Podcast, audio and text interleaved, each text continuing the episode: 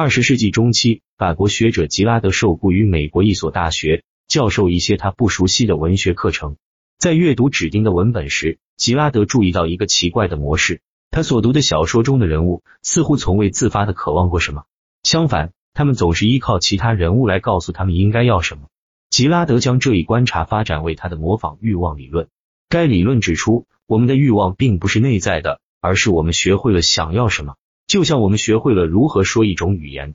本书新要是对吉拉德理论的通俗介绍，也是对如何夺回欲望控制权的指导。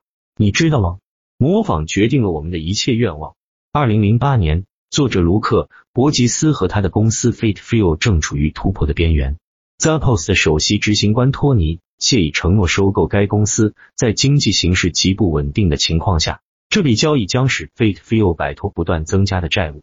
这些情况使提交人急切的希望协议能够通过。由于这种绝望，他开始做和说一切可能的事情，以使托尼站在他这边，支持收购。他隐瞒了自己对 Zappos 古怪文化的真实看法，每晚都参加他们的欢乐时光，甚至把自己的牛仔裤扔掉，改穿更像托尼的裤子。与此同时，他创办和建立自己公司的最初愿望似乎已经消失了。这里发生了什么事？简而言之，作者在模仿欲望的牢网中纠缠不清。吉拉德发明了模仿 （mimetic） 一词，它来自希腊语的 mimesis，意思是模仿。因此，正如你所期望的。模仿欲望是一种隐藏的力量，使我们在生活的各个领域秘密的模仿他人，包括爱情、友谊和商业。我们总是认为我们的欲望是自发的，我们只是想要一些东西，但这是一种错觉。在现实中，我们的欲望总是以一个榜样为中介，导致我们想要什么的人或事。这有什么问题呢？